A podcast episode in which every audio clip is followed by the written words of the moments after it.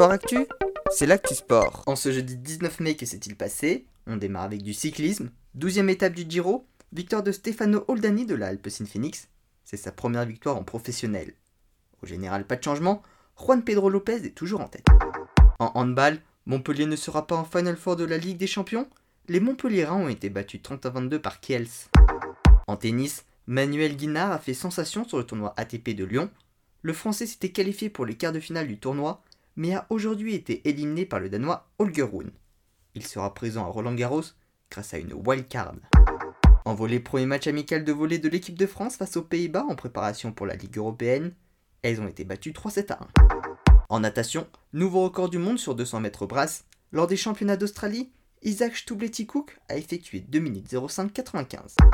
En football, hier soir se tenait la finale de la Ligue Europa. L'Eintracht Francfort s'est imposé au penalty face aux Glasgow Rangers. Voilà pour les actualités du jour.